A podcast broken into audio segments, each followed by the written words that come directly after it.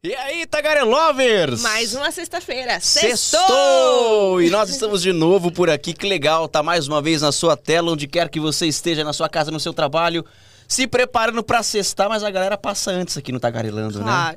E aí a gente vai fazer aquele agradecimento que a gente já fez nas redes sociais, mas a gente quer agradecer, a gente bateu 10 mil inscritos. Somos mais de 10 mil Tagarelovers inscritos! E só com entrevistados Tagaretops também. É isso. Mas não é porque a gente chegou aos mais de 10 mil inscritos que você vai parar de, de, de ajudar a divulgar. Até Se você não é A inscrito, gente vai lá sabe e... que tem muita gente que assiste o vídeo e não se inscreve. Então, o que que tem que fazer? E se inscrever, ativar a notificação, seguir em TikTok, Instagram. Vamos dar engajamento pra nós. né? É isso aí. Estamos também nas plataformas de áudio. Nas principais e E no Também. mundo. onde, Tamo, que, tamo onde você voando. estiver, no celular, no iPad. É isso. lugar. Obrigado, galera, de coração mesmo. Vamos falar de coisa boa, vamos falar de doce. Sexta-feira. Ah, Labelle. Dia dos Pais chegando, lembrando, né? Isso é um bom presente, não é não? Lógico que é. Eu vou dar isso pro meu pai. Você vai dar pro seu pai esse? Não, eu vou comer um. Não, meu pai é diabético, gente. Ah, Vou então? matar meu pai. Ah. Misericórdia. Não, mas assim, gente, se o seu pai não é diabético, como meu pai, te amo. Compre docinhos Labelle, olha Confeitaria só. Labelle Labe- com a gente Como sempre. sempre. adoçando a gente, olha lá. Qual que você mais gosta? Não, mas é que eu sou do rosa, né? Ah. A Barbie. Olha isso aqui, gente. Tá com uma cara muito boa. Confeitaria Labelle, enquanto eu falo, você come. Obrigado, viu? Confeitaria Labelle, ó, tá aqui aparecendo na tela o Instagram da Confeitaria Labelle. Você vai lá, você começa a seguir se não estiver seguindo, curte. Também pode chamar lá no direct, fala que viu aqui no Tagarelando, fala que viu o Lucas falando, a Paloma saboreando e vai lá e faz o seu a sua encomenda, o seu pedido pra dar de presente. Ah, ela tá fazendo bolo agora também, você viu, né? Tá crescendo, tá voando a Isabela. Então, um beijo pra ela. Obrigado, Confeitaria Labelle. Tamo também com novos parceiros Tagarelovers aqui no nosso programa, né? Fim de semana chegando, sextou, domingo agora é dia dos pais. Você poderia muito bem levar o seu pai pra almoçar. Então, eu tenho uma dica muito especial com a gente a partir de hoje aqui, Bar Esquina dos Amigos. Alô Big, nosso amigo da Casa Verde, Rua Carandaí 168. Big, todo o pessoal da Casa Verde, povo maravilhoso, que eu gosto bastante. A partir de hoje com a gente aqui no Tagarelando. E você sabe que domingão agora, dia dos pais, vai ter aquele prato que a gente comeu semana passada, Hum, lembra? Baião maravilhoso. Minha nossa, Com aquele churras. baião com churras sensacional. Então você chega lá no bar Esquina dos Amigos, fala que quer conversar com o Big. Fala, ó, eu quero saber quem é o Big. Chega lá, pergunta pelo Big, fala que viu aqui no Tagarelando, leva o papai pra almoçar, maravilhoso, um baião com churrasco que sen- é sensacional, é incrível. Tem aquela cervejinha gelada, caipirinha, refrigerante, tudo que você quiser lá. É isso aí. Então, se o seu pai gosta de doces, já tem a Labelle. Se seu pai gosta de tomar uma, tem o bar do Aquele Big, churrasquinho um maravilhoso. churrasquinho. Domingo, sextou, qualquer, É isso. qualquer final de semana é lei no Big. Bar Esquina dos Amigos. E com a gente também ele, um dos principais advogados criminalistas desse país, Dr. Fábio Costa. Dr. Fábio Costa, que tem uma equipe com mais de 20 profissionais no escritório lá, das mais diversas áreas do direito, sempre oferecendo o melhor atendimento, o melhor serviço. Essa galera toda libera- liderada pelo Dr. Fábio Costa, que inclusive em breve vai estar aqui no Tagarelão também. Exatamente. E aí eu preciso aproveitar para dizer o seguinte sobre o Dr. Fábio Costa. Ele tá com um curso de inquérito policial que é sensacional. Você que acompanha o Tagarelando aqui, esse curso ele é voltado, ele é presencial, voltado para jovens advogados, bacharéis e estudantes de direito. Então vai ser no dia 16 de setembro, anota aí, ó, 16 de setembro, a partir das 10 horas da manhã, em São Bernardo do Campo, na Avenida Senador Vergueiro, número 2123. Anota aí, 2123, no 12º andar. E olha o valor do curso, 99 reais.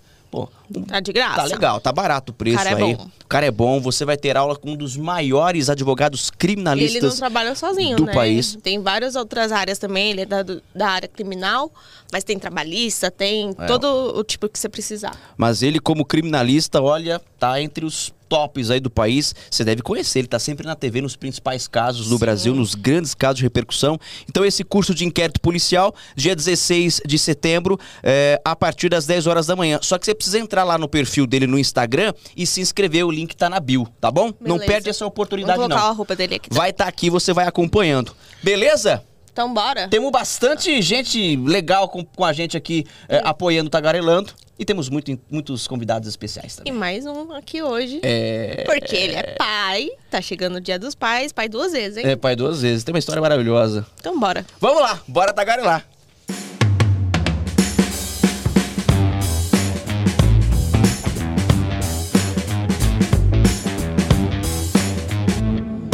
Olha, gente, nosso convidado de hoje é jornalista, repórter esportivo. O cara é da TV, um dos grandes profissionais que eu conheço, mas eu acho que tem uma coisa que ele faz com muito mais maestria, que é ser pai. E você conversa com ele, você olha, você percebe que ele gosta muito da paternidade, ele curte muito esse lance eh, da paternidade, ele vive isso com intensidade. E ele é pai de quem, hein? Que lançou um podcast recentemente com esse nome, hein? Pai de quem? Pai de Kens? É o pai de quem? Tem ele, é pai, ele é pai do Pedro. Pedro tem 10 anos. E ele é pai do Léo. O Léo tem 9 meses, recém-chegado, segundo herdeirinho aí. E o Pedro trouxe pro nosso convidado, primeiro filho dele, um grande desafio, além do desafio de ser pai. O Pedro é autista. E eu tenho certeza de que o Pedro ensina muito mais o nosso convidado do que o nosso convidado ensina o Pedro. Eu tenho essa impressão. Vamos confirmar se é isso ou não? Quem que é ele? Bem-vindo, Bruno Piscinato! Que honra essa apresentação, que honra estar aqui, é, que honra, ainda mais um convidado perto do Dia dos Pais. é, juro, não, não sei se eu, se eu posso estar perto desse dia como um Ah. símbolo. Mas eu queria, primeiro de tudo, assim, parabenizar vocês. Acho que a gente tá aqui entre amigos. Antes de falar de ser pai, é, dá muito orgulho ver vocês dois é, com esse canal. Eu lembro do Lucas falando da ideia, falando que ia começar com a Paloma. É, vida longa, assim, acho que. Juro, eu sou aquele cara, o Lucas sabe, eu fico curtindo de longe. É, de certa forma, a gente vai falar disso também, mas vocês me inspiraram a pôr uma ideia pra frente, né? Essa ideia, do, a gente fala assim, do podcast, não com os mesmos assuntos, mas de se arriscar, de fazer.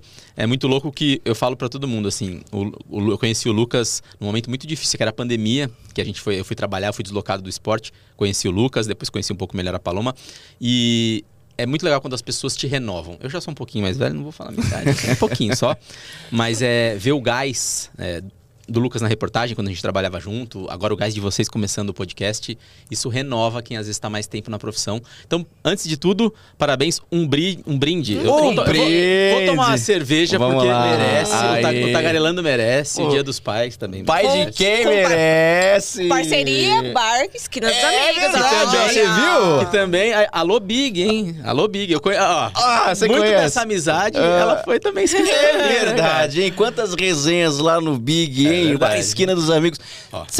Você curtiu esse copinho aí? Ô, aqui, ó. Especial, Então você vai hein? levar pra casa. Ah, oferecimento mentira. do Big. Agradece o É Big. mesmo? É. Ô, Big, eu vou levar, eu vou levar e vou tirar foto lá na minha casa, fazendo um churrasquinho, tomando no, no copo do Big, ó. sim, ó. Viva, vida longa ao Tagarelando. E obrigado, gente, A pelo nós. convite. A nós. Quando a gente falou de fazer um especial pro Dia dos Pais, seu nome foi o primeiro. Porque, cara, é isso que eu falei na abertura, né? A gente percebe que você curte esse lance de paternidade. A gente te conhece, né, fora daqui e tal. Mas sei lá, você olha nas suas redes sociais o carinho, a dedicação que você tem com seus filhos e conciliar isso tudo com uma rotina de trabalho na televisão. Então, eu queria que você começasse a falar sobre esse desafio que foi o Pedro na sua vida, porque eu não sei se essa, se essa gravidez foi eh, planejada ou se veio meio que de repente, mas eu imagino que todo pai de primeira viagem já se, se assusta com a notícia de ser pai. Sim. E aí depois você É um descobre, maior. né? Você descobre que o, que o Pedro ele é autista. Cara, eu falei que ele te ensina mais do que você ensina ele, porque eu acho que ele te eh, fez pensar a paternidade de um jeito totalmente diferente, não é? Sim, não, isso sem dúvida. Eu acho assim, todo pai vai se identificar com isso. Eu acho que todo filho ensina o pai. É, você ensinou seu pai, você ensinou seu pai. É muito louco. A gente acha que essa missão do educar, né? Lógico, é um pouco a missão dos pais educar. Mas as crianças vêm para transformar a gente. Isso é, isso é para mim é nítido. E, e todo mundo, né? É, para começar a falar do Pedro, né? A diferença é grande. O, o Pedro é, é muito louco, porque tem várias coisas envolvidas em estar aqui n- nesse mês e nesse momento. É por ser o Dia dos Pais. É dia 1 de agosto que passou, foi aniversário do Pedro. O Pedro completou 10 anos. Então são 10 anos do Pedro e é uma década como pai. Quando eu parei pra pensar. Assim, quando eu olhei 10 anos do Pedro, eu já achei, nossa, meu filho tá muito velho, eu tô ficando velho. Mas eu parei pra pensar e falei assim, caramba, eu sou. Há 10 anos eu sou pai. E, e ele me fez pai, né? É, o Pedro foi uma gravidez é, não programada. Eu namorava com a, mãe, com a mãe do Pedro, que eu não, não me casei, mas a gente namorava, ela engravidou. E a partir dali a gente ficou junto e vamos, vamos ter o Pedro. E ele foi super desejado a partir dali. Não foi planejado, mas ele sempre foi muito desejado. É, no começo da gestação, ela teve um descolamento é, ali na, na, gravidez, assim, ela teve que ficar um tempo em repouso, teve um certo susto, né? É, mas depois tudo transcorreu normal. É, veio o parto, também o parto todo normal. O Pedro nasceu, uma criança, tipo, super ativa, e é muito legal porque é, eu tenho uma... o Pedro tem um parâmetro muito bacana. O Pedro nasceu no mesmo dia, exatamente no mesmo dia, que um primo dele. Filho do irmão da mãe dele. No mesmo dia, eles são primos, e nasceram exatamente no mesmo dia, com duas horas de diferença. Então, no crescimento deles, eles sempre tiveram a, a, aquela comparação. É o Gustavo, que é meu afilhado, aliás. Gu, um beijo para você. O Dindo te ama também, né? Acho que afilhado é um pouco filho e eu tenho cinco afilhados. Caramba! eu, eu, tenho uma também, é, vivo essa sensação. É, eu, eu, sinto que eu sou meio pai dela é isso, às vezes. É a parte boa. É mais a parte boa, né? Do carinho e do amor. E o Gustavo, como eles nasceram no mesmo dia, então é natural, não era uma coisa, ah, estou comparando, mas sempre teve uma comparação uhum. de desenvolvimento. Então o Pedro engatinhou primeiro, o Gustavo andou primeiro. Ah, o Pedro, sei lá, segurava alguma coisa primeiro, o Gustavo, mas era tudo muito próximo, né? E aí começou a questão da fala. O Gustavo começou a falar primeiro e o Pedro não chegou a balbuciar uma coisa ou outra, um tchau, um carro assim, mas bem bem pouco.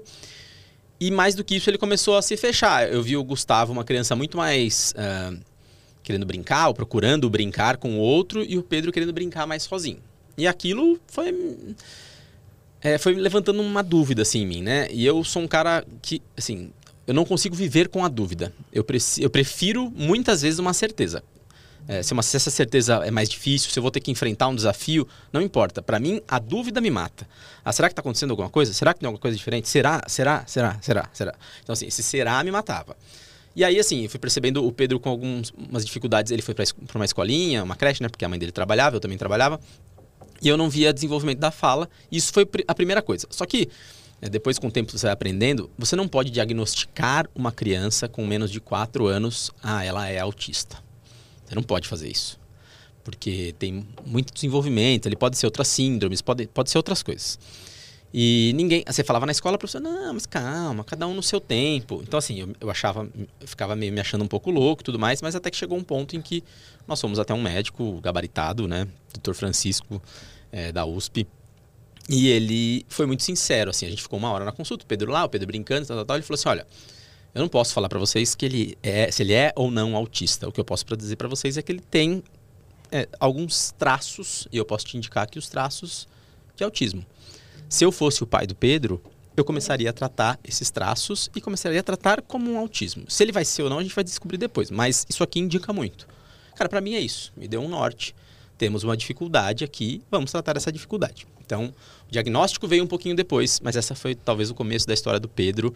E de verdade, é, a interpretação para cada um é diferente, né? Para a mãe do Pedro naquele momento foi diferente. É, às vezes eu não sei para um tio, para um avô. Para mim, juro por Deus que o dia que eu saí dessa consulta eu saí aliviado. Juro, sensação de alívio. É. Assim, falei assim, cara, beleza. Agora eu sei que ele tem certas dificuldades nisso, nisso, nisso. Vamos correr atrás. Para mim, viver com a dúvida era desesperador. Tá, pensar que eu poderia estar negligenciando uhum. um tratamento ou facilidades uhum. para meu filho, isso me matava muito mais. Então, o fato dele ser autista, é, enfim, para mim não muda nada. Tá. É, é lógico, cada criança é diferente da outra, sendo autista ou não. E o Pedro é diferente de outras crianças, necessidades diferentes. O Pedro hoje tem um autismo leve. É, lógico que assim, muita gente da comunidade autista vai estar assistindo e vai falar assim: ah, mas você não sabe como é que é a situação do meu filho. Realmente, eu não sei. São situações completamente difíceis e diferentes em cada caso. Né? O Pedro tem um autismo leve e eu encaro a vida do Pedro de forma positiva. Eu prefiro comemorar as conquistas do Pedro do que ficar olhando para coisas que ele ainda não atingiu. É, essa é a minha postura com relação a ele. Você é um pai diferente do que você foi há 10 anos e agora com o Leozinho? Ah, muito mais, muito mais diferente. Porque assim, é, tudo que você faz pela primeira vez, geralmente, né, gente? Não tô falando. Geralmente não é muito bom, não é perfeito, assim, né? Você tende a melhorar em tudo que você faz. A primeira reportagem, a primeira edição, a primeira vez que vocês fizeram o podcast. Com certeza vocês se sentiram mais à vontade depois.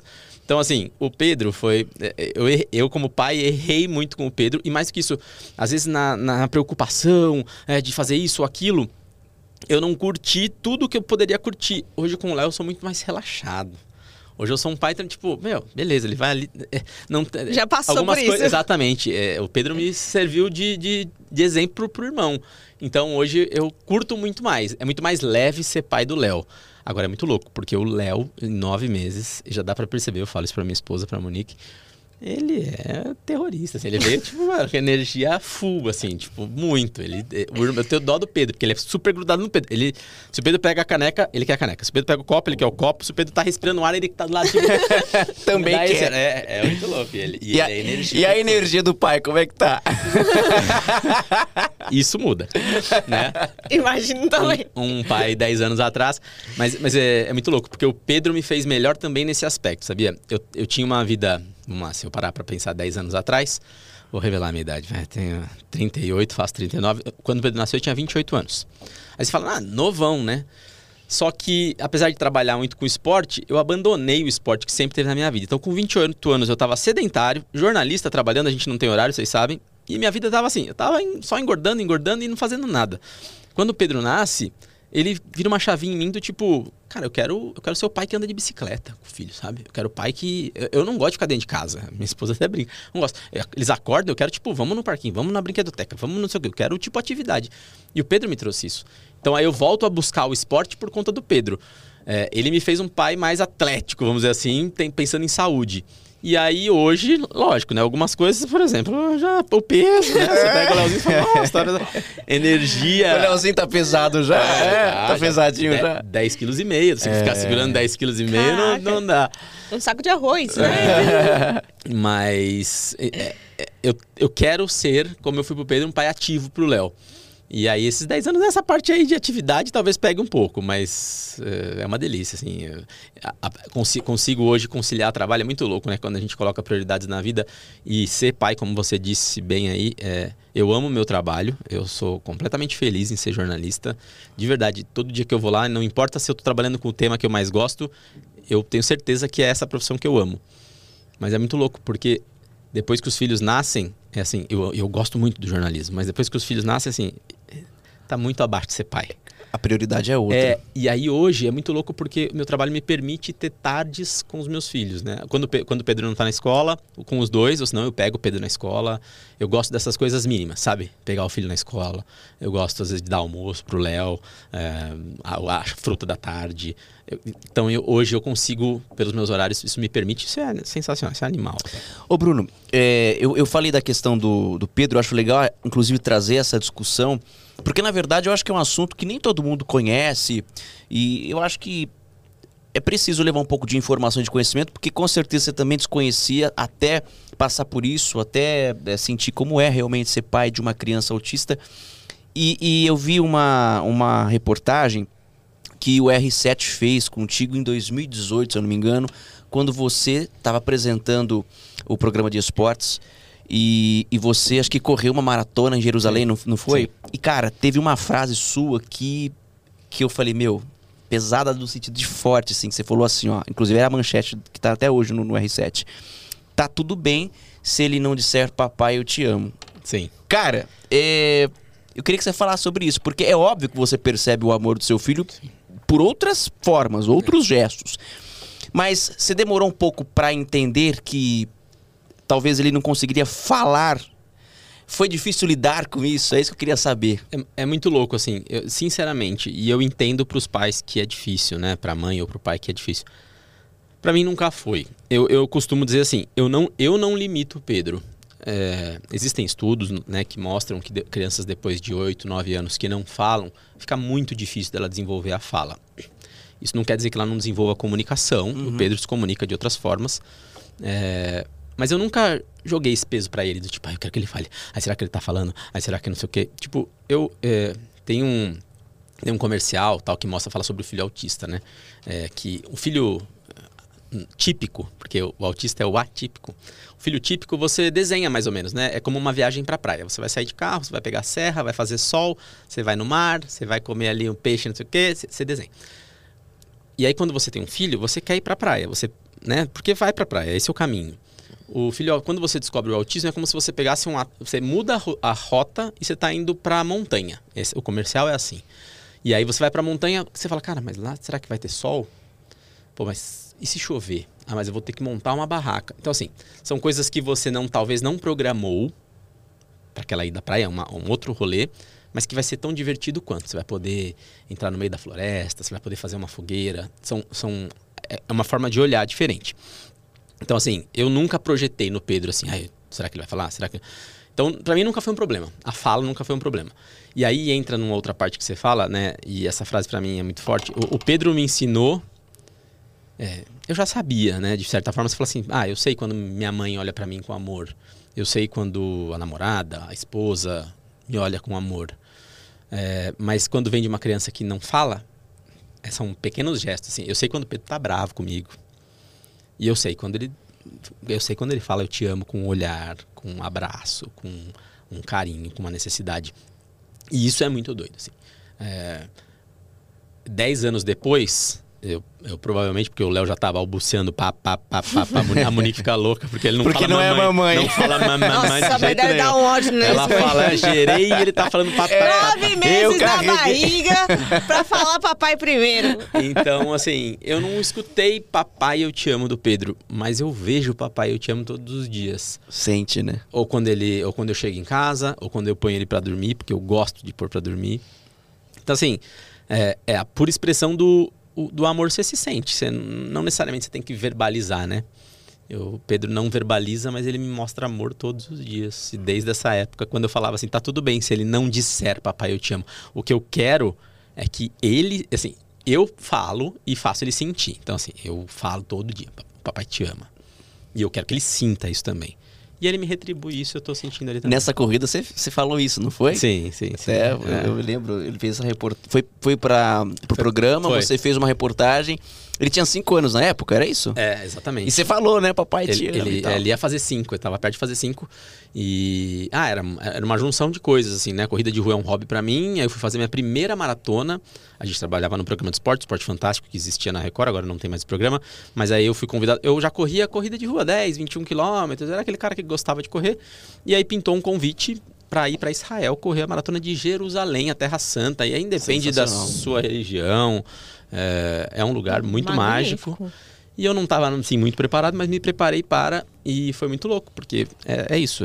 Eu, eu quero e vou fazer um dia uma maratona para o Léo, mas aquela maratona foi para o Pedro. E nos momentos mais difíceis, eu levei uma foto dele comigo, né? E tava lá comigo, então assim, na hora que a gente, hora que eu cheguei, foi uma descarga de energia muito grande. Ele é minha motivação, assim, né? Agora eu tenho duas motivações, mas ele fez a minha vida melhor, como eu tenho certeza que o Leozinho vai fazer melhor agora também. Legal Você correu outras maratonas também, né? Em outros Corri, países? corri quatro maratonas no total. Gente, muito atleta. É. Muito atleta. Agora vocês podem ver o shape, não tá, mas eu vou voltar, tá? Tô tomando essa cerveja aqui.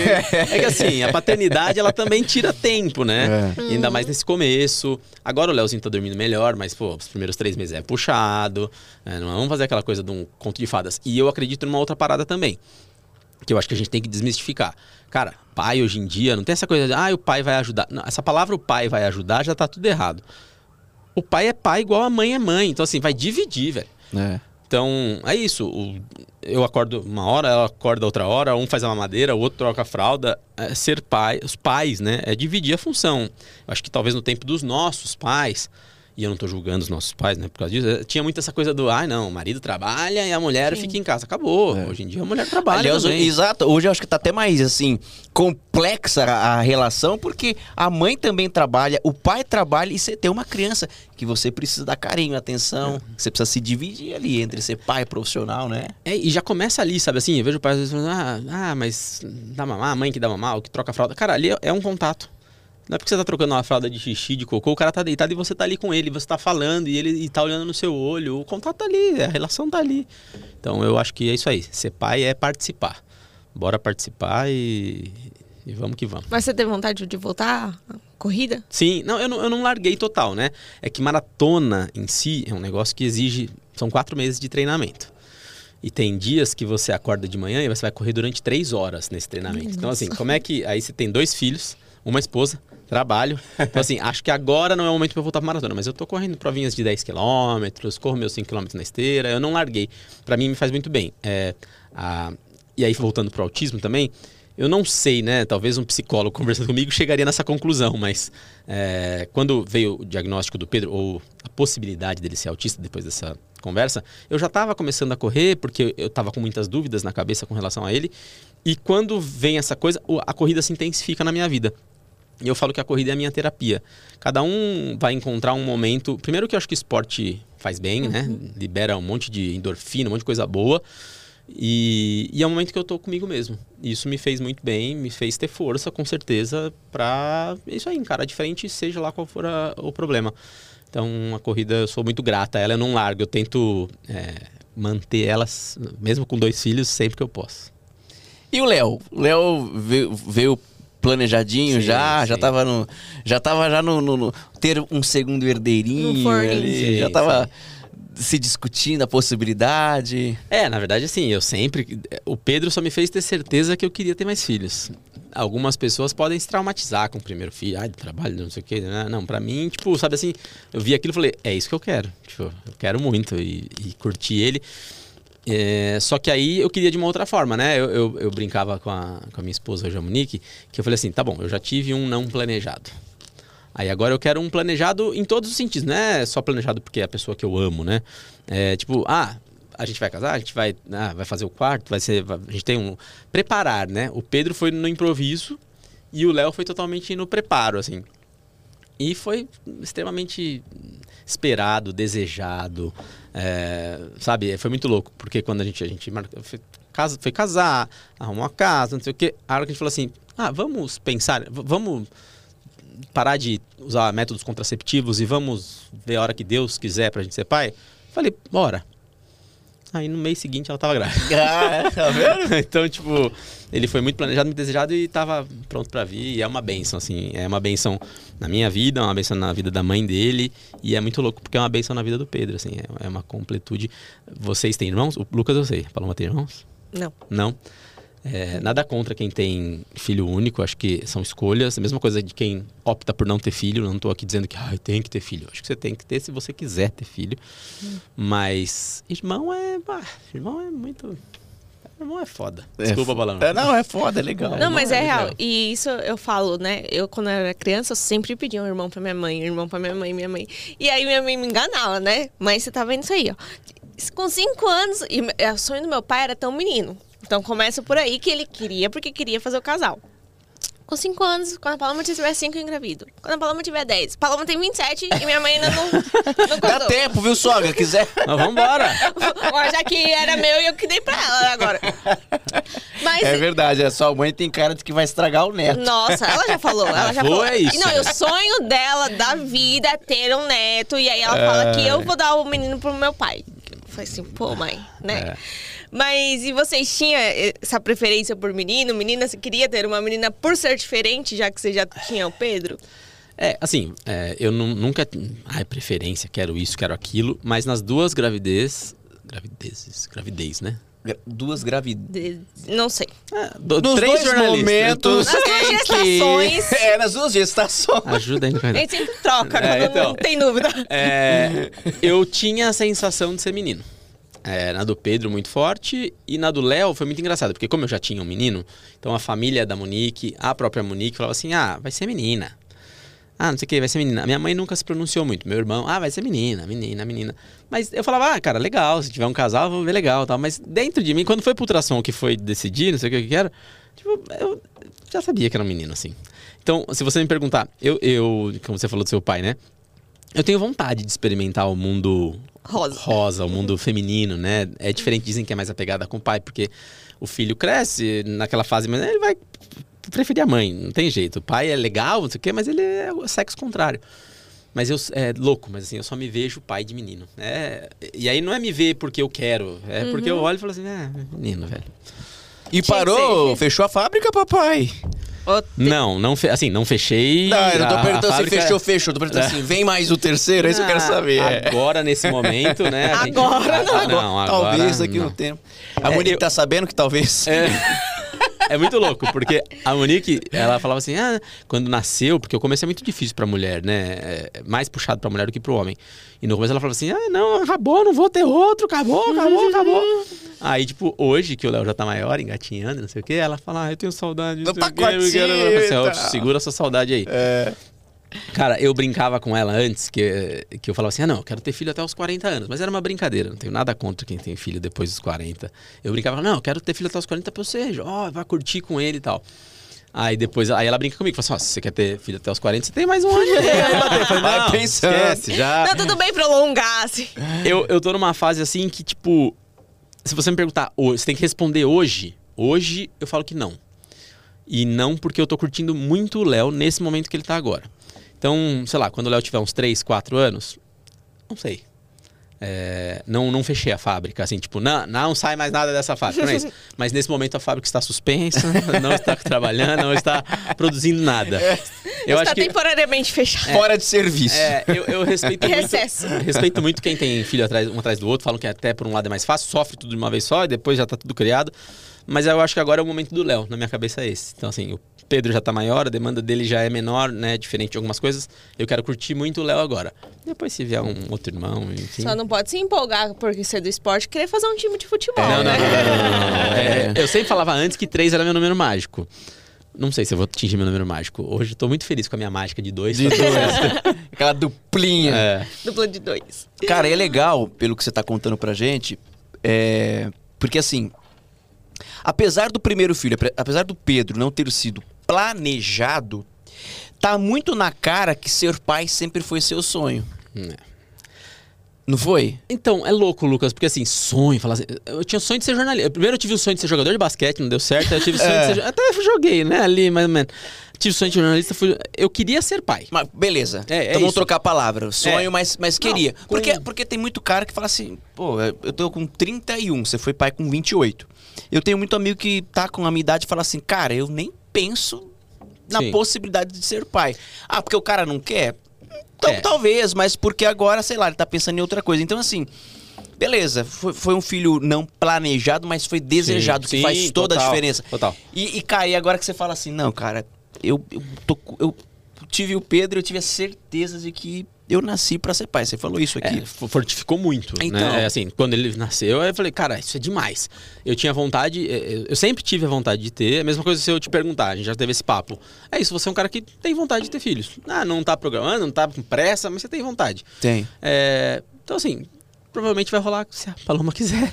É, mas, assim, é, é isso, tá na sua mente. Então, na- estava na minha mente, mas nunca foi um negócio assim, nossa, eu quero, nossa, eu quero, tipo, muito ser pai. Só que aí, quando eu me tornei pai, tipo, cara, Aí vira a chave, é, é né? por isso que eu falo assim pra todo mundo. Eu não tô aqui. Não é porque o dia dos pais tá chegando que eu tô querendo falar, galera, vai lá ser pai. Eu acho que, primeiro, é a maior responsabilidade da sua vida. Nada vai chegar perto disso. Nem ser filho. E olha que ser filho dá responsa pra caramba, principalmente quando os pais vão ficando mais velhos, né? Então, assim, é, o, o Bruno Lohans lá no podcast falou uma coisa que ele é muito legal. Ele falou assim: nem morrer eu posso mais. Então, assim, quando um filho nasce, ele, te- ele vem com uma dose de força absurda, ele vem com uma dose de, de traz medos absurdos. É a sensação mais maluca que você pode experimentar, pelo menos que eu experimentei até os meus 38 anos, talvez tenha outras que eu não sei, mas até aqui foi essa. É, aí eu vejo muita gente falando assim: quem é convicto e fala, eu não quero ter filho, eu apoio muito. Porque é uma responsa muito grande. Então, se você tá convicto disso, realmente não tenha, cara. Porque vai dar trabalho, é, vai tirar seu tempo, ele vai retornar tudo isso em muito amor, de um negócio que eu não posso nem te, nem, nem te medir. Mas ele vai tirar seu tempo, a sua vida vai mudar, tá? Então, assim, para É um de. ser que você é, responsável. Para de fantasiar. Sim, vai mudar. Mas vai mudar muito. É, Eu, eu tenho uma frase minha que é assim: dá trabalho na medida que é prazeroso. E eu não tenho nada mais prazeroso na minha vida. Por isso não tem nada que dê mais trabalho na minha vida que isso. é nessa proporção, entendeu? É, é isso. Tudo que você dá volta, cara. Tudo que você se dedica volta. Então, assim, não tem nada. É, é um bagulho muito louco. Só que se você não. Se a pessoa não quer, beleza, cara. Ótimo. Porque pôr filho no mundo é muita responsabilidade. Não vá pôr filho no mundo. Ai, porque é bonito no Instagram. Ai, porque todo mundo. A minha geração, todo mundo tem filho. Cara, cara, sua vida é sua vida. Se você não quer ter filho, ok. Agora, se você tem aquela, aquela pontinha de tipo, ai, eu acho que eu queria ser pai. Cara, pula nessa piscina.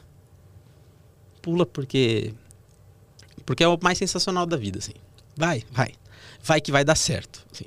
Se você se dedicar. A, a palavra sacrifício, muita gente olha a palavra sacrifício como uma coisa ruim, né? Sacrifício não é ruim. Sacrifício é uma coisa boa, cara. Você está se sacrificando para algo que vai te, vai te retornar. Então, assim, vai. Vai, põe amor, que vai voltar muito forte para você. Então, assim. E eu falo que algumas coisas não tem treinamento, é só você É, sendo. não Não não. Você pode estudar, você pode ver vídeo, você pode Ler. ler, fazer mil cursos. Nada vai ser como na prática. E nada vai te dar a sensação do que é a prática. Não vai te dar, né, assim, nasceu. Lá no- na, na maternidade te ensinam a, ah, banho é assim, pega assim, faz assado, você ah, filma, né? Que hoje em dia é celular, você filma, beleza, chega em casa, chega em casa, sua banheira é diferente, tá numa posição diferente, a O criança tá gritou, assim. você fala, mano, ele não tá igual que ele tava lá na maternidade. Para, você tem que achar o seu jeito. Agora, nada também, nenhum livro, nenhum filme. É, é isso, tem filme, você vai assistir um filme sobre paternidade, você se emociona, esquece, isso é 1%. Esquece, é 1%. A emoção do real é muito grande. Cara, e como, e como é a sua relação com o seu pai? Como foi na infância? Como é o Bruno Piscinato filho? O Bruno Piscinato pai traz alguma coisa do Bruno Piscinato filho? Como é que é essa parada aí? Caraca, ho- hoje mesmo no, no Instagram do pai de quem lá, me perguntaram, vocês têm que falar de você. Eu falei, ah, cara, eu não é. O podcast não é pra falar de mim, né? É pra falar dos outros pais. Mas aqui é. É. Cara, eu tenho. ho- Hoje eu consigo de verdade analisar de uma forma bem fria e tranquila, né? A relação e a não relação com meu pai, meu pai biológico. É, meus pais se separaram, eu tinha 10 anos de idade. Então eu convivi, sou eu o filho mais velho, né? Então eu convivi bastante com meu pai. Eu tenho memórias do meu pai, assim, bem vivas. Só que aí depois eles se separaram. Eu tive ali mais um pouco de contato com meu pai, talvez um, dois anos, mas aí já muito esporádico. E depois disso, cara, de ver meu pai, talvez, sei lá, uma vez, duas vezes nesse período todo. Então, assim, foi muito difícil. cau- causa- ti- tive passou a adolescência, né? Foi num período complicado. Então, assim, você fica rebelde, você odeia, você você tende o, o, o filho menino ele já tende a proteger mais a mãe. Então, numa situação como essa, pô, protege muito mais. Então, a minha relação com meu pai acaba ali nos 10 anos. Depois é uma relação distante de tipo de que que é esse, quem é esse cara? Tipo, que, que é isso, sabe? Que, que, que é isso ser pai? Mas ao mesmo tempo também nesse decorrer, eu falo que quando você não tem a referência, você busca referências. E aí, cara, puta, eu tenho referências. hum, Deus foi muito bom comigo, assim, né? Primeiro que a pessoa que esteve como referência para mim foi meu avô materno. É, foi, foi o cara que é o cara que hoje tudo quando eu penso assim, eh, sabe, ele me ensinou tudo que eu sou, eh, eu muito devo a ele. E aí depois referências como tipo pais de amigos meus, amigos mesmo assim muito próximos, ah, que foram muito referências para mim. E aí, tipo, passado esse tempo todo, quando eu me torno pai, muita coisa muda, né? Porque quando você se torna, você começa a olhar por uma outra ótica, né? Eu não, não era. E aí eu parei de julgar tanto meu pai, assim, né? Meu pai biológico. É, eu acho que sim, ele foi falho. É, eu não aprovo o que ele fez. Mas espero que ele tenha feito o melhor que ele tenha podido fazer, assim, sabe? É, e eu- hoje, depois do meu segundo filho, e agora que eu comecei um podcast sobre paternidade, eu até falei isso esses dias, é, eu de verdade espero que ele possa paternar, é, que se não for com os filhos dele, é, com uma pessoa que ele tenha desenvolvido na vida dele, tenha encontrado uma mulher, que essa mulher tenha filhos, que ele possa, que ele possa de alguma forma ser pai, sabe? Porque as lembranças que eu tenho até os 10 anos era de um cara muito legal.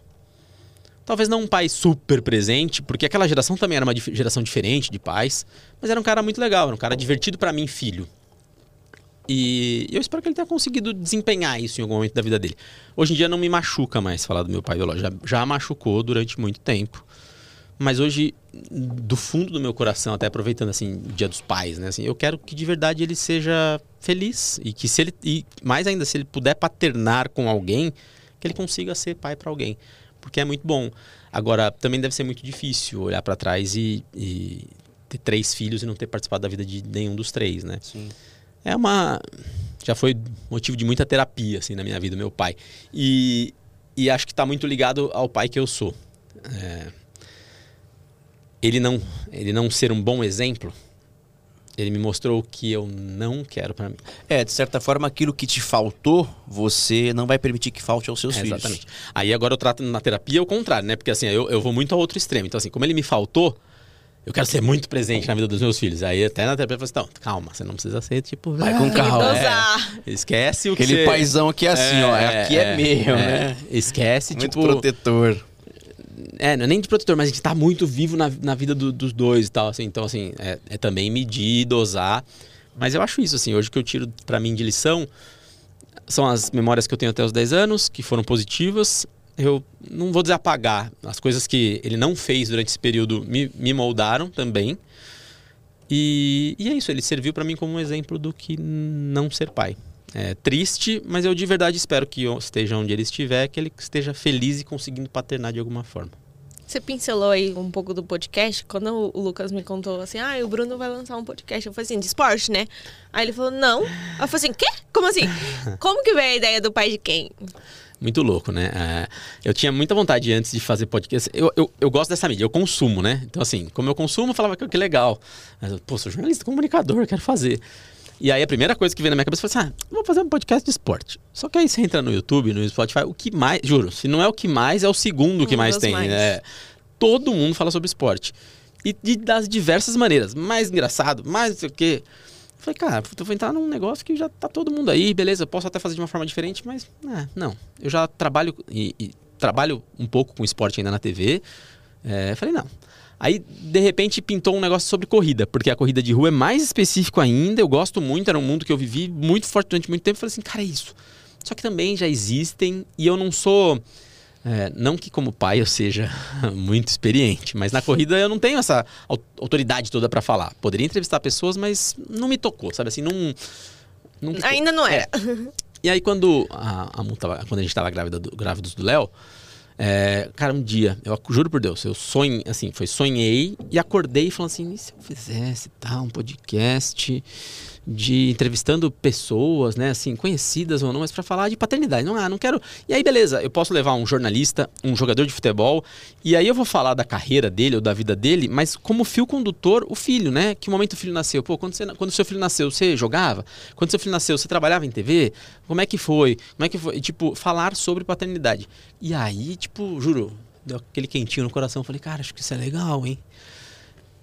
Aí, na minha cabeça mesmo, eu pensei em pai de quem. E eu sou muito assim, ah, assim como vocês são casal de jornalistas, lá em casa é assim também, né? Um casal de jornalista. Então, e jornalista é crítico, né? Então, Até demais. É. Aí, todas as. todo- sempre que eu tinha ideia, eu falava, ah, vou fazer um podcast de esporte. A Monique, minha esposa, fazia, ai, tem um monte disso aí. Aí, Já vou jogava um é, vou de fazer fria, podcast de corrida de rua. Ai, chato pra caramba. né? Nunca ela. E, e pra mim é um termômetro muito positivo, porque é uma pessoa que me conhece. E aí eu relutei um pouco em falar pra ela. Só que eu já tinha pensado no nome. O pai de quem também veio, não sei como. Tipo, pai de quem? Falei. A sua minha dúvida era só se eu colocava uma interrogação ou não, mas era tipo, pai de quem? Aí um dia eu tomei coragem e falei, ah, amor, tava pensando, não sei o quê. Porque ela falou, ah, do quê? Não sei o quê. falei, puta, pensei em falar sobre paternidade, nananã. Aí ela, legal. E, e nome, assim, a gente pode pensar no nome. Eu falei, putz, pensei em pai de quem? Ela falou, demais. Quando ela falou, quando eu falei, mas. Nenhuma Mas crítica. já? É, mas você gostou mesmo? Rápido Nenhuma assim? crítica, mas nada. É. E aí, a- aí aquela ideia virou, e isso tudo no meio da gestação, aquilo virou tipo, cara, ah, acho que pode ser, tal, tal, tal. Aí o Leozinho nasceu, primeiro mês, segundo mês, tipo, uma puta correria. Primeiro mês eu ainda tive que viajar pra Copa do Mundo, o Léo tinha 20 dias. Cara, é então, verdade. Assim, é tenso. E aí quando eu voltei as coisas foram se assentando, teve durante o Campeonato Paulista desse ano, eu já fui pensando melhor. Vocês já estavam desenvolvendo o podcast de vocês, eu falava muito com o Lucas. É, até o próprio estúdio aqui, eu cheguei a entrar em contato, só que era um, era um pouco distante, pra mim. Distante, a sua logística não é, É, legal, né? E aí aquilo foi, sabe, o sonho foi, foi ficando mais real. Aí resolvi agora, tipo, foi muito louco, porque tava chegando perto de junho e ia de novo a Monique. Porque eu falei assim, então, agosto é mês do Dia dos Pais, né? É, você época vai de lançar, estrear. é, você vai lançar um podcast sobre paternidade, acho que é uma boa data. Acho que tem que né? ser agora, inclusive. Aí eu falei, cara, quer saber? Só que aí também eu não queria perder tempo com os meus filhos, porque a gente trabalha, né, minha atuação principal é a Record, eu me dedico, vou lá e, tipo, faço o melhor do meu trabalho, mas quando eu tô fora da Record, eu quero curtir meus filhos. Falei, cara, não posso arranjar um segundo trabalho pra eu perder. Ah, vou falar sobre paternidade, paternidade é importante e vou E perder cadê? tempo com meus filhos. É. É. quase uma hipocrisia, né?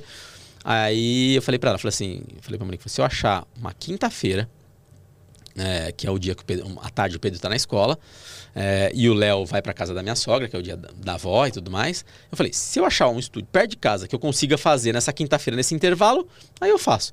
Ela entrou em contato com dois, três perto de casa, um tinha e tinha o horário. Eu falei, putz, então é isso, cara.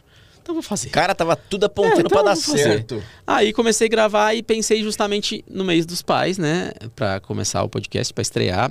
Estreou no dia. E aí foi muito mais louco ainda, porque tava falando com meu primo, que é o editor, que eu faz tudo lá, que Felipão, um dia a gente. Um, um dia eu te pago, hein, Felipão? Quando, quando, quando eu conta aí. tiver patrocínio de base, não tô brincando. Tá me ajudando, meu primo, ele, ele trabalha com rádio e TV. E aí a gente tava vendo, ele falou assim, pô, terça ou quinta-feira são dias bons. Aí eu fui lá no calendário, tá, tá, tá, ter- uma terça ou uma quinta de agosto, eu olhei terça-feira, dia 1 de agosto. Cara, mas foi assim, ó. Pronto. Aniversário, Aniversário do do Pedro, 10 Pedro. anos como pai, Nossa, mês dos pais. você- você Falei, estourou. cara, é sobre isso. E aí é uma ideia muito embrionária. E, é- e de verdade, assim, né? Eu até falo pros entrevistados. Eu faço. Tô curtindo fazer, como acho que vocês estão fazendo também, estão curtindo.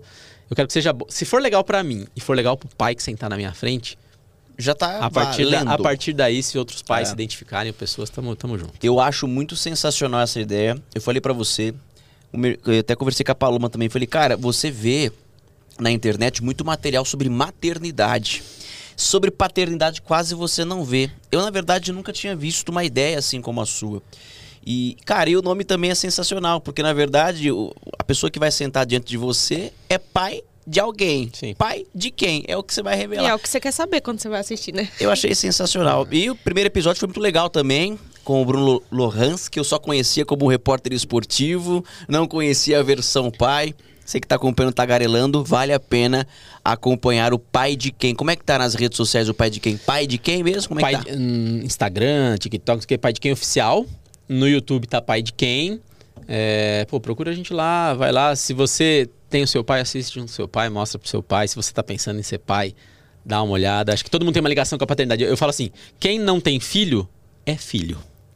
E se é filho, tem um Ah, pai. eu ia perguntar se pra ela ia ter que ter um filho. Não, não, Não? necessariamente. Ah, não, então não. tá. É, Ou seja, ele já tá se convidando. É, não, não, é gente, desse. eu queria saber, se, eu queria saber se a gente ia ter que Ali- aliás, eu tenho descoberto nessas entrevistas que a relação com. Eu pensava que ia tocar muito mais a relação com o filho, né? E toca, de fato, as pessoas adoram falar dos filhos, é uma coisa muito bonita mesmo.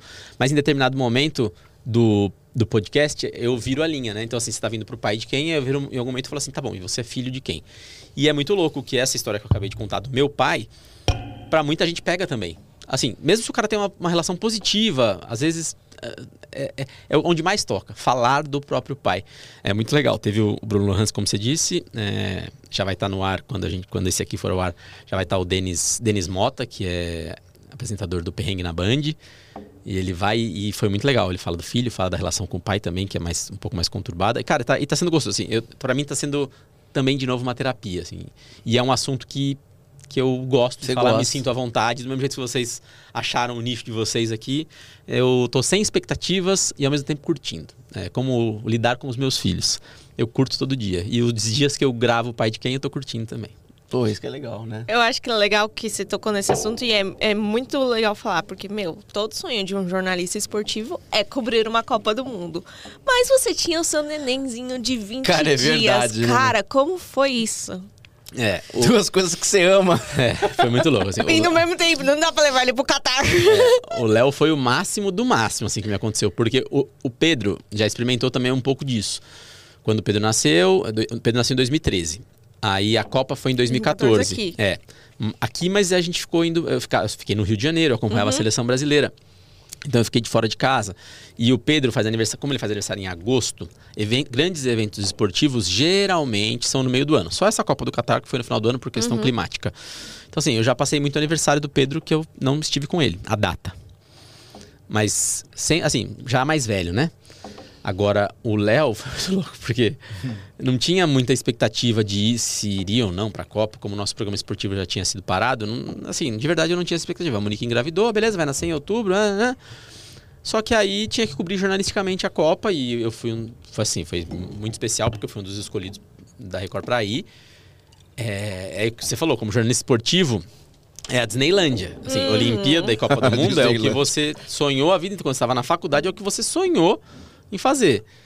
E, cara, e a, e a Mu também é jornalista esportiva, né? Uhum. E, então, assim, é- ela sabia exatamente do que se tratava tava e, e que eu tava sentindo.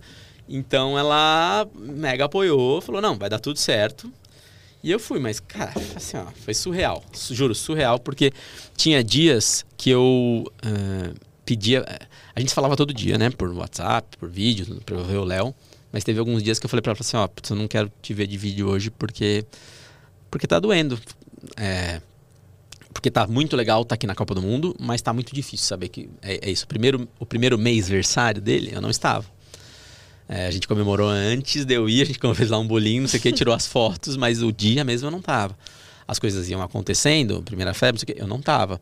A minha mãe, a minha sogra, principalmente, deu muito suporte, mas foi muito difícil pra Mu. Ela segurou de longe, ela não, não demonstrava, mas foi muito difícil pra ela. Quando eu voltei, eu percebi isso. E foi muito difícil pra mim estar longe dele nesse momento. É, é aquilo que é desejado, planejado, esperado, né, né, né, aí 20 dias eu uh, viajo pro outro lado do mundo. E o foda aí nessa história é porque era uma coisa que também tava te realizando. É, era dúbio, né? Não é, não é uma coisa que você ia falar assim, que você poderia chegar na, na empresa e falar assim, olha, Não, não tô quero. numa situação, né, acabei de me tornar pai pela segunda vez e tal.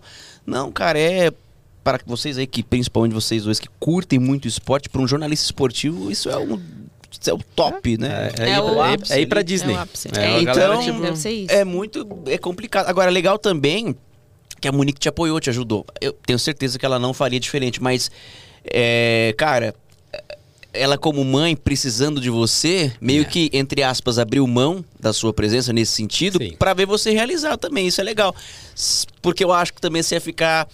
Você ia ficar meio tocado se você percebesse que no fundo, no fundo, ela queria você ali. Então, assim, esse apoio É, dela foi muito ela legal. soube. Ela, muito eu acho que ela soube deve, é, acho que ela deve ter, pelo que você tá re- contando aí, acho que ela soube dar essa equilibrada aí. Pô, é o Mas eu sonho acho que é dele. porque tá no meio, assim, né? Deve ser muito mais É, fácil. compreende. compreensível. Compreensão é Exato, melhor, né? é, não é- mais, mais, mais fácil, Porque assim, né? ela, se tivesse no lugar dele, talvez faria a mesma coisa. É. Cara, e foi muito louco, porque aí quando eu tava pra voltar, eu tava tão ansioso pra voltar, que aí, tipo, baixou minha imunidade, eu peguei uma gripe lá. Cara, eu lembro que você falou, e eu te enchendo o saco pra eu você gravar, a- é. gravar conteúdo É. por conversa de repórter, Cara, eu tinha, lembra? eu tinha que gravar um- uma, uma última reportagem, eu tava meio mal, mas fui lá, gravei, aí...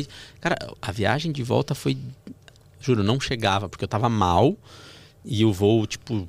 13 horas e, cara, não chegava. Ah, mas cheguei, eu acho- cheguei, eu cheguei em casa e eu não pude ficar. Eu tava tão desesperado pra ver ele que eu tava gripado. Ele não tinha as vacinas ainda, porque as crianças tomavam vacina com dois meses. Eu fui dormir no quarto, no quarto Pedro Cara, e eu não mas- pude pegar ele. Mas isso aí deve ter batido muito teu, teu emocional Não, com também. certeza, isso aí foi, certeza, é. né? Foi, Quando eu tava chegando perto de. Aí desabou. É. Isso foi ter seu emocional, com certeza. Mas aí quando chegou também foi só festa, né? Não, aí é. É, mas foi, foi, foi triste que o Brasil perdeu, mas o Brasil perdeu. Eu falei, agora a gente volta. Né? Obrigada, É. Brasil! Ou ganha, assim, ou vai chegar na final e ser campeão, ou já perde logo nas quartas mesmo. Já ajuda aí. Já né? me libera. É. Tem um Leozinho me esperando lá, né? É. Cara, muito bom, muito legal. Bom, falamos bastante de, de, de paternidade e tal. A gente tem alguns minutinhos ainda. Queria falar um pouquinho da sua carreira também. Não tem como falar do Bruno Piscinato sem falar do jornalismo esportivo, que é aquilo que é a tua praia, que você gosta. Mas graças a uma pandemia, você acabou se descobrindo em outra área. Não sei se a palavra se descobrindo é correta, você pode me corrigir, porque era uma coisa que você não tinha o hábito de fazer. Mas que você pegou a onda e foi, né? É, talvez me redescobrindo, assim. Acho que todo jornalista na faculdade é isso. A gente não aprende, não tem aula de jornalismo esportivo, né? É, então, me formei jornalista e no começo da carreira, é, por mais que eu buscasse o jornalismo esportivo, eu não era. Eu tinha que fazer de tudo: buraco de rua, polícia, o que aparecer você tem que fazer. Então, lá naquele começo eu fazia um pouco de tudo, mas eu sempre busquei o esporte porque era o que eu queria no interior. Depois eu trabalhar no Mato Grosso, e quando eu voltei pro interior de São Paulo, aí vim pra. É isso, eu queria trabalhar com esporte e realizei. Cheguei na Record em 2009 para trabalhar única e exclusivamente com esporte. E só que a pandemia mudou tudo e mudou tudo na vida de todo mundo, assim. E aí eu acho que a gente tem que se adaptar e e eu não deixei, e é isso, aí eu voltei a ser jornalista no teor da palavra completo. E foi muito louco assim para mim, foi muito louco. Eu, eu repito muitas vezes porque eu lembro dos primeiros dias com a pandemia rolando, que a gente era você e a Kaká que trabalhavam nos links de manhã no Balanço Geral. E é isso, me senti, me senti um juvenil que saiu da universidade falei, cara, será que eu sei fazer essa parada aqui? Sair da zona de conforto, mas de novo, o jornalismo tá no sangue, assim, é o que eu gosto e e aí foi me adaptar à linguagem, tempo, É, mas eu acho que. Ao deu vivo o certo. tempo todo, É, né? ao vivo o tempo todo. Mas aí é uma coisa que particularmente eu gosto. Você gosta? Eu acho mais. Não vou dizer fácil a palavra, mas hum, pra mim dá mais prazer fazer ao vivo do do que, do que do que VT, Eu do gosto que- mais também. Do eu que gosto mais também. dinâmica, né? Eu acho que o jornalismo é, É. louco por causa dessa coisa do que tá acontecendo na hora. jornalismo o seu vivo olhar. ali, né? E, cara, tá sendo legal, assim. eu- a minha paixão pelo esporte, ela não, não acabou, não diminui. Tanto é que tem o Paulistão no começo do ano e, e de, de fato é o que me move mais. Mas hoje em dia, porra, eu nem, nem posso, assim, pô, já fiz coisa... Duas Copas do Mundo, duas Olimpíadas. Eu fiz mais, mais que aquele garoto sonhava. Já zerou a vida, já. É, já deu uma... Tá com o currículo bom, papai. É. Tamo, tamo aí, vivão e, cara, e, e feliz com o jornalismo, assim, é muito louco. Onde foi seu primeiro emprego de jornalista? Primeiro emprego numa rádio, é, Rádio Cruzeiro do Sul, em Sorocaba. Eu, apesar de ter nascido em Guarulhos, eu fui para Sorocaba com 10 anos, 11 anos. Aí fiz faculdade lá, na Uniso, Universidade de Sorocaba. E aí, segundo ano, segundo pro terceiro, pintou uma... É, minto, meu primeiro emprego, Alessandra, meu primeiro emprego não ganhava nada. Mas o o primeiro lugar onde desempenhei jornalismo foi numa TV comunitária, TV comunitária de Sorocaba. E lá eu fazia um pouquinho de tudo. Aí um dia ela pegou e falou: não tem ninguém, pega o microfone, vai na rua gravar, mas era uma. né? assim, não. É. E, e ali eu me encantei um pouco com TV, eu gostava mais de rádio. Só que essa mesma Alessandra, ela trabalhava numa rádio, ela me indicou e eu fui ser estagiário numa rádio, Rádio Cruzeiro do Sul.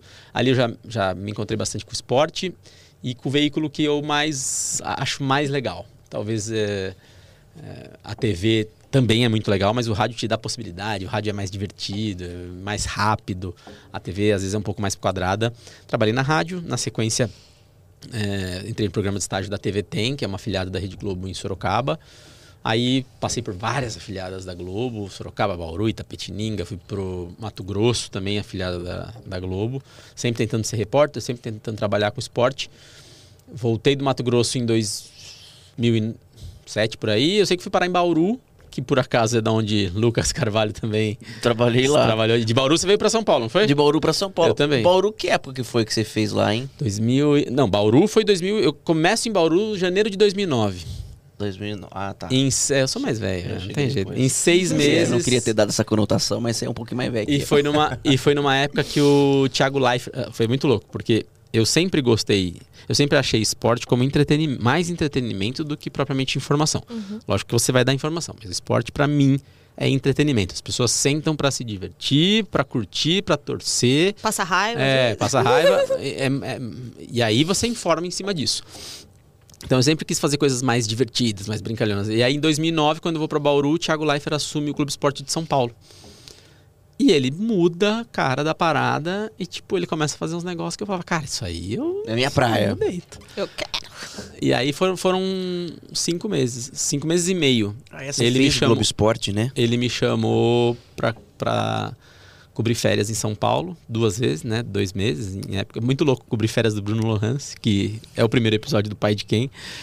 Ele entrou de férias, eu vim pra São Paulo, fiquei em São Paulo cobrindo férias, e aí a Record me notou. A Record tava montando um, um departamento de esportes. E veio a proposta pra pra vir pra São Paulo, porque era o ciclo olímpico. A Record, tava, a Record tinha comprado as Olimpíadas de Londres com exclusividade. E, cara, eu sou fanático por Olimpíada, assim. Eu gosto muito de futebol, mas eu gosto muito de esporte olímpico. Falei, nossa, mas, tipo, sério? Tipo, pra ir pra fazer a Olimpíada mesmo, a de verdade, aquela... A cada. É, é. Aí eu falei, ah, então vou agora. Massa. Isso já são quantos anos de Record? É, 2009, 14... Tem que fazer conta. 14. 14 anos. Uma vidinha já, né? Ai, ó, a gente vai ter que encerrar o tagarelando, infelizmente. Fica à vontade, é seu Eu isso vou, aí. eu vou- não, Tá. A gente tá falando ainda, eu tô pegando pra levar. É, ah, tá. Leva- leva- Aquela- coloca um tem- é pratinho. que tem criança em casa, pode levar. Cara, é, eu vou encerrar, a gente vai encerrar o programa hoje com uma pergunta polêmica, que você não poderia escapar de responder essa pergunta polêmica. Não precisa revelar os times, tá? O Léo vai ser do time do papai ou vai ser do time da mamãe? Essa é uma briga lá em casa. Ele vai escolher quando ele tiver.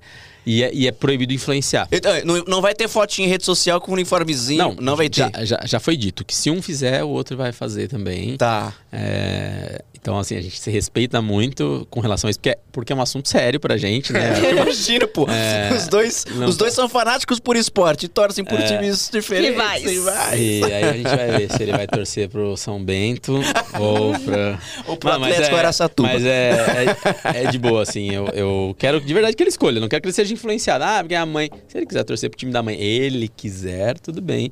E se ele quiser torcer pro time do pai, ela vai... Vai ser muito mais... Vai ser mais bem-vindo. Mas é muito louco, porque a gente fala que quando sai gol na televisão é o gol do tutebol. Gol do tutebol, não pode falar disso. Ah, não pode falar o nome. Aí, tá vendo? Vai é, ser assim com a gente também. Aí, no fim, ele vai lá e torce pro time C, né? É, é pro outro. A, B, escolhe C. A mãe disse que não tem essa opção. Ah, eu falo que, meu... Cara, mas se tivesse essa opção, um não ia ter problema entre você e a mãe. Olha Cara, aí, pensa mas, por esse lado. Mas isso é muito louco, porque eu acho que isso é um pouco pra filho em geral. É...